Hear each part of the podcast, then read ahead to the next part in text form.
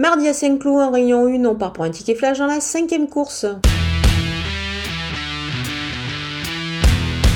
Ce prix corrida s'annonce quand même assez serré avant le coup. Elles ne sont pas nombreuses évidemment au départ. Donc on va tenter un Super 4 euh, avec le numéro 2 en tête. C'est Amazing Grace.